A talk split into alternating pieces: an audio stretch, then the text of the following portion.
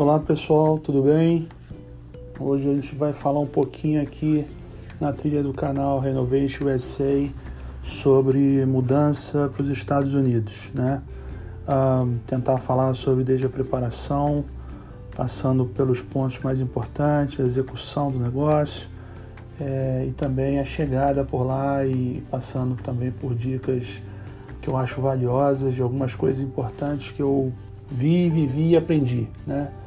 Coisas que deram certo, coisas que deram errado, coisas que se eu pudesse fazer de novo eu faria diferente, coisas que se eu pudesse fazer de novo eu faria melhor e coisas que se eu pudesse fazer de novo eu faria exatamente da mesma forma.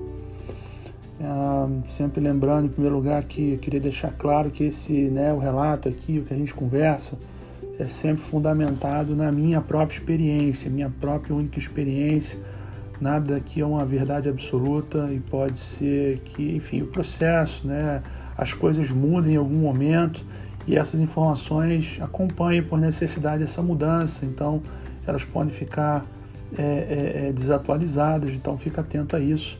Isso é muito importante, né? O mundo está em constante mudança, as coisas se reinventam e às vezes muitas das coisas que eu estou dizendo aqui elas podem simplesmente deixar de existir de uma hora para outra, tá? Ah, sempre lembrando também que de forma alguma eu queria que vocês entendessem que somente o que eu falo aqui é a verdade absoluta, né? Somente o que eu falo aqui é o que pode acontecer. Provavelmente tem mais de outras, sei lá, centenas de outros pontos importantes, além dos que eu vou falar aqui, que vocês têm que pontuar, mas esses, de novo, são os que me chamaram a atenção no que eu vivi de fato e é por isso que eu vou compartilhar, tá? Eu montei uma lista com mais ou menos 25 tópicos e o objetivo aqui é passar por cada um deles e falar brevemente a respeito, tá bom? Então vamos lá. Primeira, primeira coisa é, é que é importante, né? Fazer a primeira conta, né? Entender se faz sentido você fazer a mudança ou não, né? Vale a pena, né? Quer dizer, você é, gerar o um clique na sua própria cabeça de entender se, bom, pelo que eu tenho, pelo meu plano de imigração, pelo que eu tenho de objetivo futuro, pelo que eu quero em termos de é, é, patrimônio, as coisas que eu juntei, as coisas que eu quero ter, as coisas que são importantes e tal, é, tomar uma decisão né, e, e, fazer essa conta, né? quer dizer, entender qual é o valor dos seus bens, como, como é que funciona o inventário de cada uma das suas, das suas peças de reposição, aquilo que você vai repor. Tem coisas que é, não tem jeito, você vai ter que repor se você não levar, né, sei lá, coisas básicas, tipo cama, sofá, né, televisão, essas coisas mais básicas, não tem jeito, você vai acabar repondo. Tem outras coisas que são coisas que a gente vai acumulando na vida e, de certa forma, às vezes as mudanças servem para a gente é, eliminar, né, fazer um 5S aí de, das coisas que não servem mais ou que realmente não estão de bom uso ou até mesmo não estão de bom agrado naquele momento. Então, tem que fazer essa conta, né? Tem que tirar um pouco do valor sentimental das coisas, tem que botar o pé no chão e, e fazer essa conta. Se vale a pena pegar tudo que você tem aí é de cada um, né? Tem pessoas que têm mais coisas, tem pessoas que têm coisas mais valiosas, tem pessoas que não têm nada e não faz sentido nenhum mudar e levar. Isso é de cada um, mas para quem tem e entende que é, pode ter uma opção de levar ou não as coisas, eu acho que essa é a primeira, a primeira etapa, é você fazer essa conta e entender se de fato essa, essa jornada faz sentido para aquilo que você tem e para aquilo que você objetiva ao chegar nos Estados Unidos, tá bom? A segunda coisa é, decidido que vai mudar, né, você fazer uma pesquisa nas empresas disponíveis para fazer esse serviço para você. Né?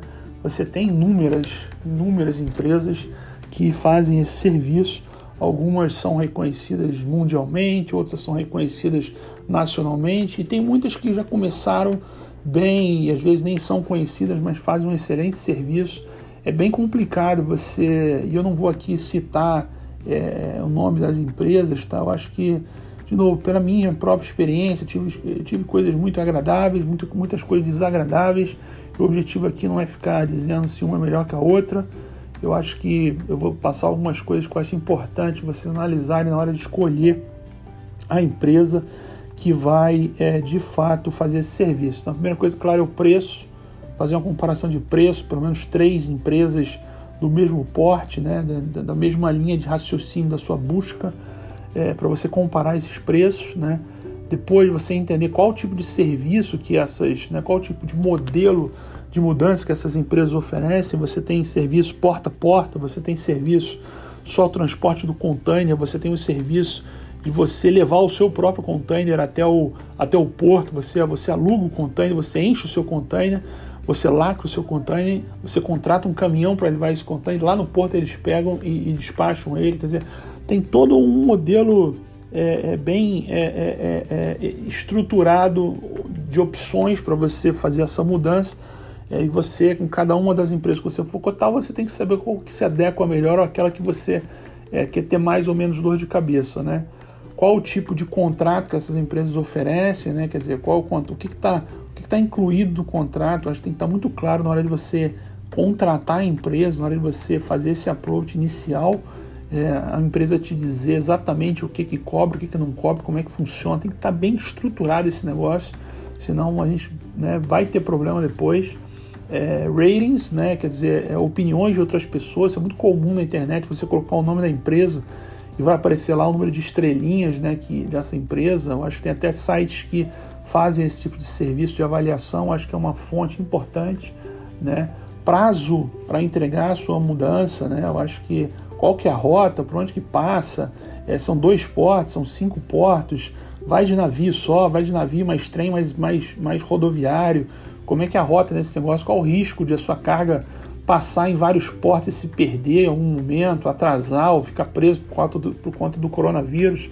Enfim, tem que perguntar isso também. E qual a estrutura da própria empresa, a estrutura financeira da empresa, né? É, é, afinal de contas, não é um serviço barato, então como é que funciona o modelo de pagamento da empresa? Você pode parcelar, não pode, né? Você é, pode finalizar o processo, pagar depois. Algumas oferecem isso, outras não mas sempre é bom você seguir essa linha desses seis pontos que eu falei agora, tá bom? Documentação necessária para fazer uma mudança de caráter imigratório, tá? Então, se você decidiu levar a sua mudança, você vai levar um container de coisas suas, você precisa ter um visto de trabalho ou um visto de permanência nos Estados Unidos, né? Você não é, não é, não, não, você não pode pegar suas coisas e levar para os Estados Unidos é, sem você ter essa, essa, esse caráter imigratório. Você até pode, mas você vai pagar uma fortuna, não vai ser caracterizado uma mudança né, de, de país para uma questão imigratória. Você vai pagar impostos, você vai ter dor de cabeça para liberar carga, vai ser um negócio completamente. Então precisa ter essa documentação por trás para você fazer as coisas mais fáceis, tá? Tudo é possível desde que você pague, né? Mas é, é, algumas coisas não são possíveis é, que, que efetivamente dentro de um caráter migratório com a documentação correta você vai conseguir levar sem maiores problemas, tá? Ah, custo aproximado, né? Assim, eu vou falar um pouco do range, tá bom? Então, se você for levar um container pequeno, né, com um container de 20 pés, você vai gastar entre 6 e 7 mil dólares fazendo né, um sistema porta a porta, né, que a pessoa vai lá, embala tudo, põe no container, fecha, te entrega o container, é, abre o container, põe as coisas dentro da sua casa no destino e as coisas grandes até a, a, coloca no lugar. Se for um container grande, você vai gastar entre 10 e 12 mil dólares, tá bom? Também o porta a porta, esse é o custo médio, tá? Algumas empresas 10, outras 12, eu estou falando aí uma mudança Brasil para Estados Unidos, é, Central Area, tá? Central Area porque quando chega nos Estados Unidos, se você tem uma localização destino próximo a um porto, sai mais barato, porque o, o container sai do navio, vai para um caminhão, desse caminhão já vai direto para entrega na sua residência e é questão de algumas horas. Se você vai para o Centro América ou para alguma região onde é mais longe de um porto, geralmente o container vai para um caminhão, depois vai para um trem, desse trem vai para um outro caminhão, do caminhão vai para sua entrega. A logística era um pouco mais complicada e por conta disso você acaba pagando um pouco mais. Os custos para isso dentro dos Estados Unidos não são baratos. Você acaba pagando aí alguma coisa entre 500 e 2 mil dólares a mais, dependendo de onde que você vai levar essa mudança, tá bom? Uh, outro ponto importante aqui, o quinto ponto, seguro, seguro mudança, né? O seguro da mudança. Como é que tem algumas pegadinhas aqui no seguro da mudança, as pessoas e eu fiz é, algumas mudanças internacionais, então eu aprendi esse negócio. É, você tem uma estratégia por trás, tá? Eu acho que eu vou falar para vocês algumas coisas que eu acho que são importantes. Primeiro, os itens que são mais quebráveis, você pontuar alto você colocar o preço cheio, você realmente colocar um valor de reposição em dólar que faça sentido. Então, por exemplo, é, tinha um lustre meu que veio e quebrou. E eu lembro que eu coloquei, e era um lustre que eu tinha comprado a outra vez que eu estava aqui nos Estados Unidos, então eu sabia o preço, eu coloquei o preço cheio, mas eu sabia que ele tinha um grande risco de quebrar e ele quebrou. E realmente era uma peça, o valor cheio, não tinha discussão, o seguro pagou. Né? Com relação à roupa, tem algumas pegadinhas importantes. Às vezes a roupa ela estraga, ela estraga, ela mofa, às vezes ela, ela cola uma na outra, dependendo do calor. Cara, você pega um container que você vai andar com ele no Oceano Atlântico inteiro, né? Dependendo da época do ano, no pico do verão, é, muita coisa pode acontecer com roupa. Você pode ter problemas com roupa. E muita gente coloca assim: eu tenho, sei lá, 100 peças, né? E o valor da, do negócio é 500 dólares. Então, se estragar uma calça, eles vão te pagar é, é, o valor proporcional a 100. Então, eles vão te pagar 5 dólares, entendeu? Então, o importante é você colocar, às vezes aquelas peças, aquelas roupas que tem mais risco de ter problema e colocar um número pequeno, porque se elas estragarem, você vai ter uma reposição do seguro proporcional àquela peça, entendeu? Geralmente peças que você tem muitos itens, se você colocar muitos itens em um valor médio, você tem grande risco de ter uma perda aí é, em valor por conta da, da reposição do, do, do, seguro que paga a peça individual. Ele pega o número de itens que você colocou no seu seguro né, e proporcionar o preço total daquela, daquela, daquele grupo de, de peças ou daquele grupo de itens do seguro, entendeu? Ah, a outra coisa importante é, é a alfândega, né? É, existem, para quem não quer fazer o porta a porta, né, você vai ter que preencher vários formulários, você vai ter que efetivamente é, desenrolar isso é, na parte aduaneira, né? Eu acho, eu não recomendo fazer para quem não conhece, tá? é, você vai ter que mandar bagagem desacompanhada, que é no caso esse tipo de, de, de, mudança a gente chama de bagagem desacompanhada. Então tem uma série de coisas que os despachantes é, é, é já sabem fazer que te poupam tempo. Tá? Eu não vou dizer para você que talvez 15% do custo total seja despachante, né? Então, você pegar lá uma mudança porta a porta de 12 mil dólares, aí você economiza, sei lá, 2 mil dólares se você quiser fazer sozinho, mas você vai ter uma dor de cabeça, isso pode atrasar e pode te complicar na hora de sair ou de chegar no país é, destino, tá bom? Então, é, tem uh, customs, né? No caso, uh, o processo de alfândega, tanto na saída quanto na entrada, é um ponto de atenção. Eu acho que é, eu recomendaria fazer sempre com o pacote incluído no serviço total da mudança. Container ou aéreo, né? o aéreo é 20% mais caro né? e você tem uma limitação é, de, de espaço no avião, você não pode pegar um container, né? por exemplo, de, de 20 ou 40 pés e colocar no avião, você tem uma limitação é, e é mais caro, então você tem que levar poucas coisas e coisas que sejam volumetricamente falando adequadas ao avião, que não sejam muito pesadas, senão você acaba pagando caro pelo, peso e também é, é, ou muito caro pelo volume. Né? É muito comum hoje em dia ter o modelo LCL, que é um modelo onde você tem o compartilhamento do container, até muitas empresas estão oferecendo esse serviço. Você compartilha um container com outras pessoas, então o custo acaba saindo mais barato, porque aquele container ele é rateado em várias pessoas. Tá? Então, quando você for fazer o contrato com a empresa, pergunta se você tem essa opção do LCL, tá bom? É, e, e, os containers eles têm tamanhos diferentes. Eu tenho um container pequeno de 20 pés que cabem aproximadamente 33 metros cúbicos.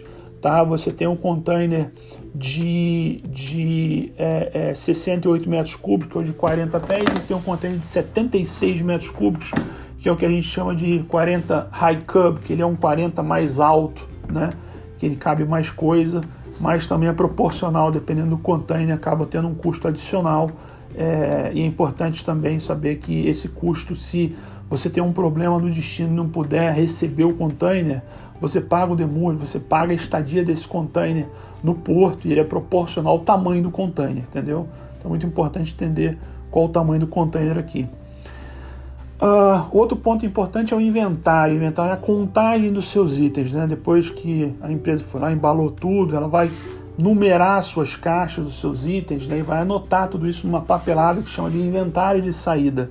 Tá? Você tem que acompanhar essas anotações. Infelizmente, aqui, aqui é um dos pontos de maior estresse da mudança internacional, pelo menos para quem tem né, uma certa quantidade de coisas, você sai com mais de centenas de coisas, você chega com mais centenas de coisas, e, e, muitas vezes essas coisas, elas, elas, não que elas não cheguem, porque se elas não chegarem você vai saber e você tem um seguro, mas elas chegam às vezes mal anotadas, elas chegam é, é, faltando o, o número na folha ou o número está errado na caixa. É, tem uma série de coisas aqui que você tem que ficar atento. Então acompanha essa anotação. Geralmente a empresa vem, ela embala tudo. E no dia do carregamento do container vai uma pessoa específica que vai fazer o inventário, cola nesse cara, né, fica lá do lado dele, vendo o que, que ele está anotando, como é que ele está fazendo. Se possível, você dita para ele o número e o que, que é, ele anota o número e ele anota o que está na descrição da caixa, o que está dentro daquela caixa, em geral, né? Claro, não é todo, todo o detalhamento da caixa, mas em geral o que está naquela caixa. Então é muito importante você estar tá acompanhando e estar tá acompanhando também não só a contagem dos itens, o carregamento no container, né? Você vê como é que isso está sendo feito, tá bom? Porque é importante os caras tomarem cuidado com o carregamento do container, lembrando que eles estão lá para otimizar o container, então eles vão cubar o seu container inteiro, né? O que é cubar? Eles vão tentar é, é, encher ao máximo o container de maneira que sobre menos espaço, né? Então esse é o trabalho do cara que fica lá no container fazendo é, o carregamento do container e também no final a lacração do container. Na hora que terminar tudo, o cara tem que fechar a porta, colocar o lacre e esse lacre você tira uma foto do lacre, né, fechado no container que tem um número, entendeu? Para você certificar que esse container não foi aberto. Se ele foi aberto, a empresa tem a obrigação de, de, de dizer por que, que ele foi aberto, aonde ele foi aberto, em que condição ele foi aberto, entendeu? Se ele foi aberto por questões alfandegárias, alguém tem, vai tirar o like, vai colocar um like novo, ela tem que te informar no momento que isso acontecer, entendeu? E não lá no destino quando você receber o container, tá bom?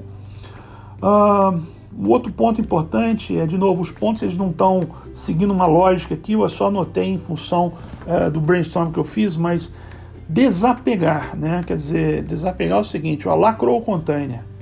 Cara, depois que lacrou o container, é um abraço, o container foi e o que ficou para trás, você ou vende, ou doa, ou joga fora. Né? Desapega do negócio, porque, de novo, não fica se estressando demais você tentar achar uma forma de mandar, ou tentar. Primeiro que você vai gastar muito dinheiro, porque o container já foi, e, e a forma que você vai ter como mandar, ou vai ser aéreo, vai ser pelo correio vai ser caro. Segundo, que é, se você estiver acompanhando a sua mudança, vai deixando para o final né, o que, que eu fiz. Né? Eu fui marcando as caixas que eram menos importantes, eu fui colocando uma fita, uma fita crepe preta. E eu fui falando pro cara, ó, essas caixas pretas aqui que você vê, tudo que tiver uma fita preta, você não carrega e deixa para o final. E você deixa caixas, você deixa coisas que são de menos valor, coisas que às vezes é, é, são do uso do dia a dia, coisas que você vai poder repor ao longo do tempo, que não são necessárias, sei lá, no primeiro ano que você vai morar lá. Então, se couber, coube, se não couber, fica para trás e depois você ou vende, ou doa, ou joga fora. Desapega total e, e segue a vida, senão você fica numa neura de tentar usar tudo e não se desapegar e você tem outras coisas para se preocupar dali para frente, tá bom? Ah, pet transportation, né? transporte de animais. Né? Eu, eu tenho cinco cachorros que vieram comigo né? no mesmo voo. Então, no mesmo voo, eu, eu minha mulher, três filhos, cinco cachorros, mais 22 malas. Né? Foi uma epopeia total. Então, o tema Pet Transportation é um negócio que realmente, eu vou dizer para vocês, foi um dos pontos maior estresse, porque ele requer algumas coisas específicas e não tem jeito. Se você não fizer do jeito que está ali na cartilha, você não carrega o pet. E se você não carregar o pet, eu vou dizer para vocês que tem grande risco de você ficar para trás com a mudança inteira, porque alguém vai dizer para você que não vai querer embarcar no avião se o pet não estiver junto. Então, é, a primeira coisa é, ele tem que ir num veterinário e tomar as vacinas. Tem algumas vacinas que são necessárias, principalmente a vacina de raiva, ela tem que ser tomada até 30 dias antes do voo. Então, se o voo é 1 de julho, em 1 de junho já tem que ter tomado a vacina, entendeu? Então a vacina de raiva e tem algumas, algumas vacininhas que tem que tomar também, mas o veterinário sabe é, exatamente as vacinas. Existe um formulário é, é, é dentro do ah, Departamento de Estado americano que você leva esse formulário, você imprime e o médico preenche ali para você com todos os dados da vacina, os vermífugos foram dados e tal. Esse negócio tem que ser preenchido pelo médico, tem que estar assinado pelo médico, né? no caso o veterinário, né? Isso tem que ser feito é, é, até no máximo, se não me engano, são cinco dias antes do voo. Você tem que ter essa documentação assinada pelo médico. Fala, caramba, mas o médico tem, tem que assinar cinco dias antes do voo. É, tem que assinar cinco dias antes do voo. Você vai perguntar por quê? Não sei, mas eu tive que correr atrás até cinco dias antes do voo para ir lá e ter a assinatura do médico dizendo que o animal está apto a viajar até cinco dias depois. Né? E eu nem vou citar que no meio desses cinco dias que eu fui, tinha um feriado de Corpus Christi e ele cai exatamente numa quinta. Então, na minha quarta-feira, vocês imaginam como foi o, o, o, o dia eu correndo atrás do veterinário para fazer essas coisas, porque no caso, cinco dias depois era meu voo na segunda-feira posterior. Então, a outra coisa é a carteirinha internacional, né? no caso, aquele documento que eu falei que vocês imprimem uma carteirinha, aquilo vai servir de carteirinha internacional para o animal, né? tem que estar muito bem preenchido, não pode ter rasura, né? É, isso é importante também, não, não ter um documento onde, é, no caso, o oficial lá da, da alfândega não vai conseguir entender o que está escrito. Uh, o Ministério da Agricultura tem que emitir, depois que você faz esse documento, você tem que mandar online para o Ministério da Agricultura. Tem um, um tem um site para isso, tá? Tem um site onde você vai entrar, você vai submeter esse documento, vai submeter uh, uh, os dados do, do animal, você vai submeter quando você vai viajar e eles vão emitir uma autorização de viagem para você. E é aqui está o momento de maior estresse, porque você manda online e o cara tem até 48 horas para responder. Né? Mas é online, você não sabe onde a pessoa está, você não tem um telefone, você não tem um endereço, você não tem como entrar em contato com a pessoa, além do que você mandou aquilo online, você tem que esperar. Então, se por acaso alguém não mandar de volta, e no meu caso deu tudo certo, os caras mandaram em um dia, né? O, o, o, caso, o médico veterinário lá do, do, Ministério da Agricultura mandou o, o documento, eu imprimi, deu tudo certinho, mas se por acaso desse algum problema, não faço a menor ideia do que fazer, porque você vai estar com a faca no pescoço, em cinco dias depois você tem que viajar, você já mandou aquele negócio dentro desse período de cinco dias para o Ministério da Agricultura fazer a emissão do documento e você só pode esperar, não tem o que fazer. Então, o que eu recomendo é, é o voo no momento onde não tem feriado, usem os cinco dias como dias úteis, então não manda o negócio na sexta-feira, porque são cinco dias corridos, então tu mandar na sexta-feira, no final do dia, tu já perdeu sábado e domingo, então manda sempre na segunda-feira, porque você vai ter segunda, terça, quarta, quinta e sexta para resolver isso. É dia de semana e no, final eu acho que é mais fácil você lidar com isso é, de uma maneira, uma pressão não tão grande.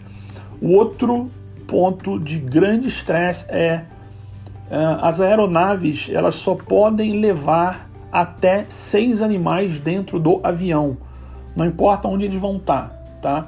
É, isso, é uma, isso é uma regra que a TAN, tá? no caso a empresa que, que eu fiz o voo, ela me falou. Eu não chequei se isso vale para todas as empresas e eu também não chequei se isso é uma coisa que está atualizada. Eu sei que eu recebi informação que a aeronave só podia levar até seis, então eu tive que marcar o meu voo com três meses de antecedência, né? Para que de fato eu tivesse aqueles animais dentro do voo não foi uma coisa simples, porque você tem uma série de informações para os animais para passar, você faz tudo por telefone, você perde umas duas horas no telefone fazendo isso e vai ter que fazer, é, mas, mas no final é, deu certo.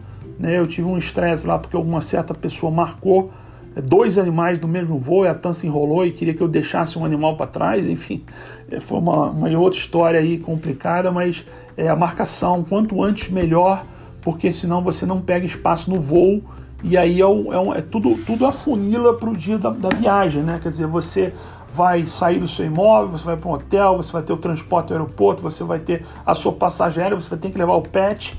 Enfim, tem uma série de coisas que tem que casar com aquela data. E aí mudar o voo, às vezes, não é tão simples. Você mudar o voo, a data, você tem que pagar, às vezes, para mudar, às vezes não tem voo, enfim. É, isso é importante você antecipar a marcação do pet no avião. Uh, Outra coisa é ah, receitas e remédios, né? É importante você ter para um ano, né? E aí eu vou juntar isso aqui com, com um tópico que eu falo que eu estou chamando de must bring, que é você tem que levar com você. Então, receitas e remédios tem que levar. Leva a receita traduzida, leva o remédio para um ano de uso nos Estados Unidos, se você não tiver como trazer o remédio, porque às vezes ele custa caro, não dá para trazer, você deixa alguém com essa receita e essa pessoa vai te mandando, você usa essa receita né, com cópias, você tem que anexar a receita com o remédio para mandar para os Estados Unidos para passar na alfândega. Mas é muito importante, porque se você chegar nos Estados Unidos e não tiver o plano de saúde, os remédios custam caríssimos aqui. Os remédios custam caros aqui para quem não tem plano de saúde e muito caros. Né? Anticoncepcional no Brasil que custa 20 reais a caixinha, aqui às vezes chega a 200 dólares a caixinha, entendeu? Então é importante trazer um supply aí para um ano de remédio, tá bom? Uh, digitalizar os documentos e colocar na nuvem, cara, isso é fundamental, assim, é, para quem não vai conseguir trazer todos os documentos em mão, né? E, enfim, você vai fazer uma mudança internacional e vai que o navio afunda e você perde todos os documentos, né? E é muito importante você ter os documentos que você precisa, às vezes, para um problema desses. E você digitalizar tudo e colocar na nuvem é o mínimo de segurança que você tem para ter uma segunda via e não perder esses documentos se você precisar tirar a segunda via, ou se precisar de alguma evidência rápida, de alguma coisa que você sem querer deixou na mudança e no meio do caminho você precisa do documento, ele não existe porque ele está dentro do navio que só vai chegar daqui a, sei lá, 20 dias ou 30 dias e você está com um problema, então digitaliza tudo, joga na nuvem, isso cria uma segurança para você a tradução de documentos, é, tem alguns documentos que são importantes traduzir e tem alguns documentos que são importantes trazer também. Então, o histórico escolar dos estudantes, principalmente filhos, traduzir esse histórico escolar e ter uma, uh, uma carta é, é, é, é, de, da, da, da comunicação da, da escola, né? Que e aí você pode juntar o histórico escolar da, da, da, criança, né? E ter uma carta da escola dizendo que ela estudou aqui e tal, papá, até o ano tal. Isso é muito importante porque, primeiro, que o matching do ano nos Estados Unidos é diferente. O ano escolar começa em agosto, não começa em janeiro, como no Brasil. Segundo, que os anos escolares, às vezes, eles não falam igual. Então, o segundo grau nos Estados Unidos ele tem quatro anos, no Brasil são só três. Né? Então, é, é muito importante que tenha uma, uma equiparação e a escola emitindo esse documento em inglês, né? Ou se emitir em português, você faz a tradução e aí você traz esse documento traduzido, é muito importante também, tá? Extrato bancário os últimos dois anos, extrato bancário, extrato bancário mesmo. Ter lá o extrato impresso da sua conta com todas as operações dos últimos dois anos, acredite, você vai usar, você vai precisar disso quando você for comprar um imóvel. Quando você tiver que provar os seus funds, né, no caso, as suas, as suas é, é, reservas, né, de onde está vindo esse dinheiro e tal, eles vão te pedir esses documentos para você mostrar que esse documento é lícito do Brasil, você recebeu assim, que você pagou imposto, que você está com ele, você mandou para os Estados Unidos e tal. É muito importante. Traz esse histórico é, de extrato bancário impresso dos últimos dois anos de todas as contas que você tiver no Brasil, tá bom? Coisas que você tem que deixar para trás, tá? Assim, é roupas usadas o máximo que puder. Roupa aqui nos Estados Unidos é barato, é bem barato, é muito barato. Chega a ser quase de graça. Então, roupa é um negócio que ocupa muito espaço, né? E, e, e você pode deixar para trás porque é barato. Coisas baratas que, que tem um volume. Lembrando que o container é volumétrico. Se você levar uma bola de basquete ou se você levar né, um, um, um, um dois tênis de, de, que custam, sei lá, 200 dólares cada um, às vezes ocupam menos espaço, né? E a bola de basquete custa muito mais barato você comprar aqui. Então, volumetricamente, coisas mais baratas você pode deixar para trás, ou que tem um peso individual e que também não tem um custo, um peso individual. Se você for levar aéreo também é importante, pode deixar para trás, mas basicamente aquelas coisas que você pode ter aqui no tempo, você não precisa e que efetivamente o custo-benefício faça sentido. Tem que fazer essa triagem antes, antes de fazer a mudança. Uh, pensar no dia da viagem, no dia da, de ir para o aeroporto, né? É, de você ir para o seu, o seu modo de transporte, geralmente é avião, né? Você ter o transporte adequado, como é que você vai? Você vai de táxi, vai de Uber. No caso, eu aluguei uma van para levar, eu tinha 22 malas, imagina, 22 malas, cinco containers de cachorro, né? Mais as crianças, mais eu e a mulher, quer dizer, é um negócio gigante. Não tinha como não ser uma van. Tem que, tem que planejar isso antecipado, porque senão não funciona. Né?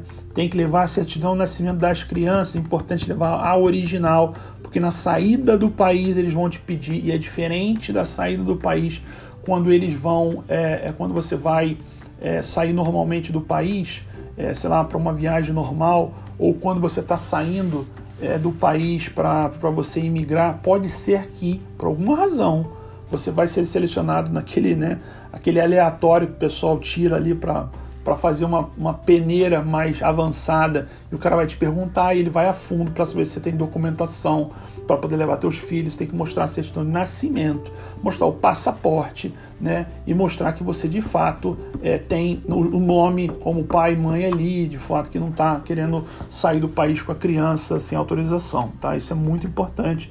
E aí eu sugiro também a terceira dica que você levar mil dólares em dinheiro, tá? Qualquer problema que você tenha, chegou no destino, o cartão não passa, né? O caixa eletrônico não saca o seu segundo cartão não está funcionando. Chegou 10 horas da noite. O que, que você vai fazer? Como é que você vai sair dali? Para onde você vai? Os mil dólares vão te ajudar a você sobreviver por um tempinho, um, dois dias, você sair daquela situação ali de crise. E acredite, é, isso é mais comum do que vocês imaginam. Então, os mil dólares às vezes salvam a sua vida e não é uma quantia absurda, leva com você dentro da bolsa é, e não vai ter nenhum problema de sair do país com esses mil dólares em dinheiro, tá?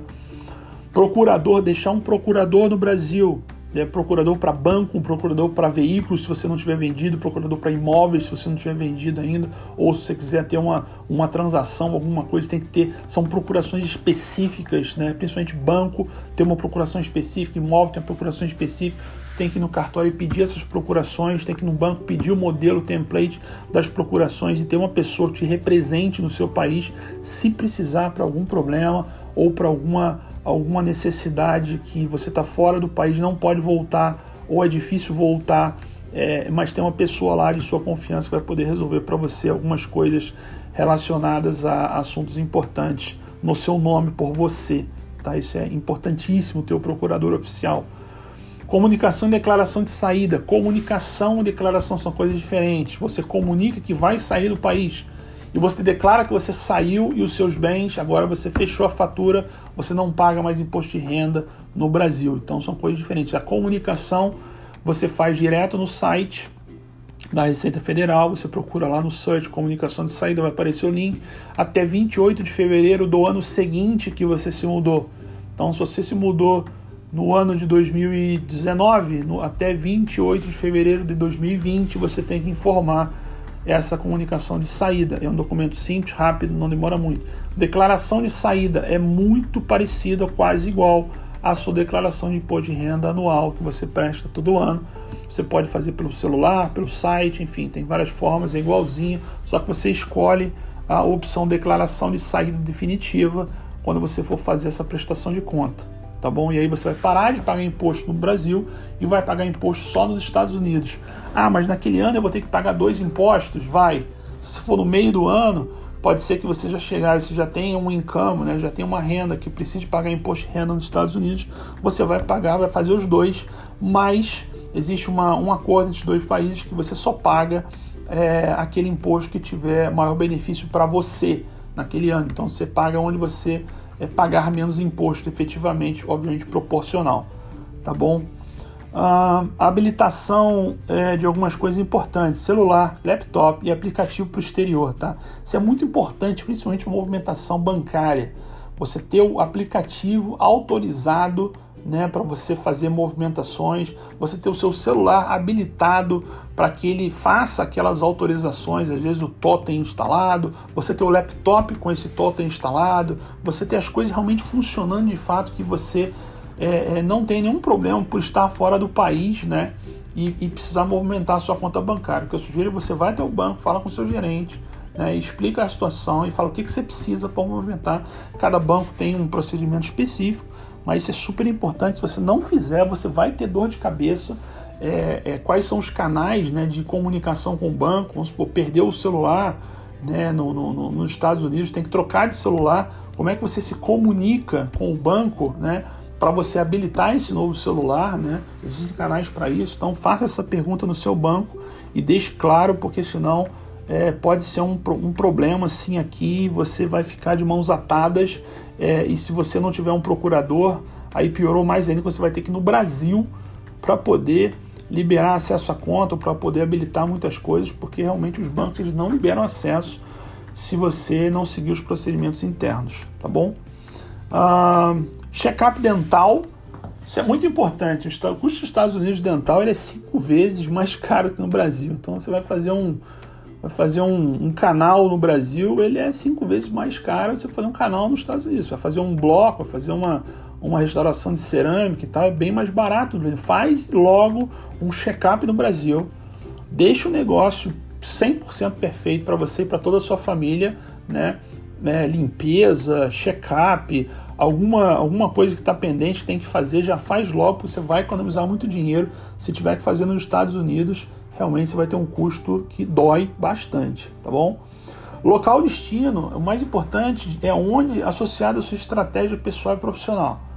Então, para onde você vai é uma decisão que você tem que tomar em conjunto com a sua família, em conjunto com o que você quer fazer, qual é o seu plano, qual é a sua área de atuação, qual é o seu sonho, quer dizer, para onde você vai, mas para onde você vai também vai definir qual o modelo da sua mudança, né, quanto você vai pagar.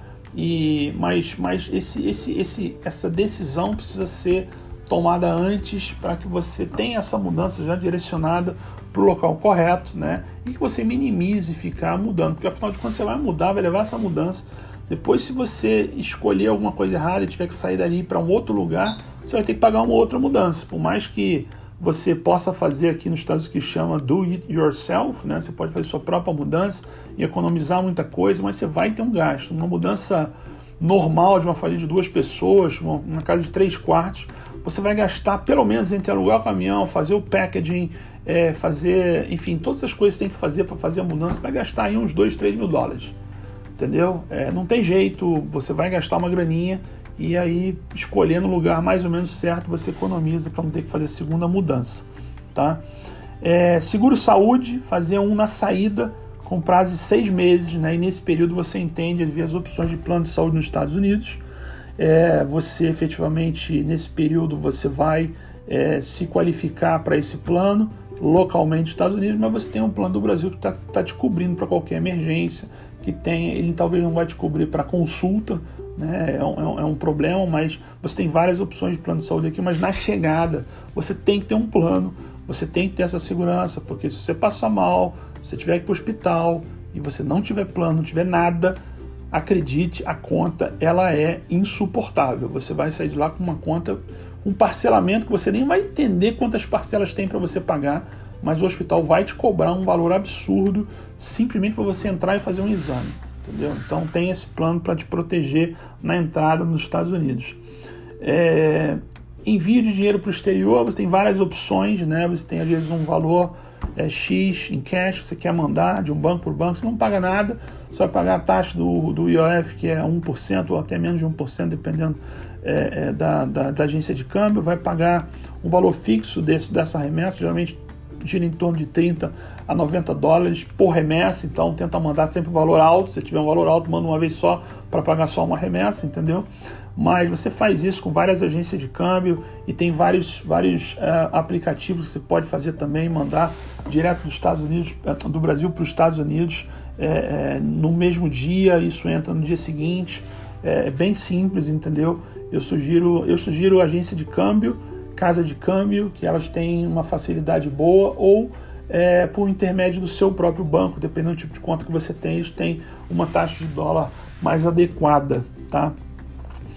Bom, gente, era, era isso, esses temas. Eu acho que eu tentei cobrir aqui o máximo possível do que, de novo, o que aconteceu, o que eu aprendi, o que eu vivi, o que eu vi, o que eu até algumas coisas até estudei aqui também, até para falar um pouco mais é, com propriedade em relação a, ao tema mas eu acho que o objetivo de novo é tentar é, ajudar vocês a construir um modelo onde a sua decisão da mudança ela seja mais assertiva possível e de maneira que, claro, você possa ter uma clareza entre custo-benefício né, e ver se faz sentido ou não. No final, é uma decisão individual, é uma decisão nua e pura e crua de quem está indo, né? Você não deve explicação para ninguém, é uma decisão e você tem que ter fatos e dados para estudar e tomar essa decisão. Espero poder ter contribuído aqui para essa, essa decisão em algum momento. E se vocês precisarem de mais ajuda, tem mais alguns podcasts aí que estão disponíveis no, no, no canal. Vocês podem ouvir e, e a gente vai estar gravando alguns outros podcasts também, é, outros temas que são relevantes em relação ao processo de imigração para ajudar vocês nessa jornada, tá bom? Obrigado, até a próxima.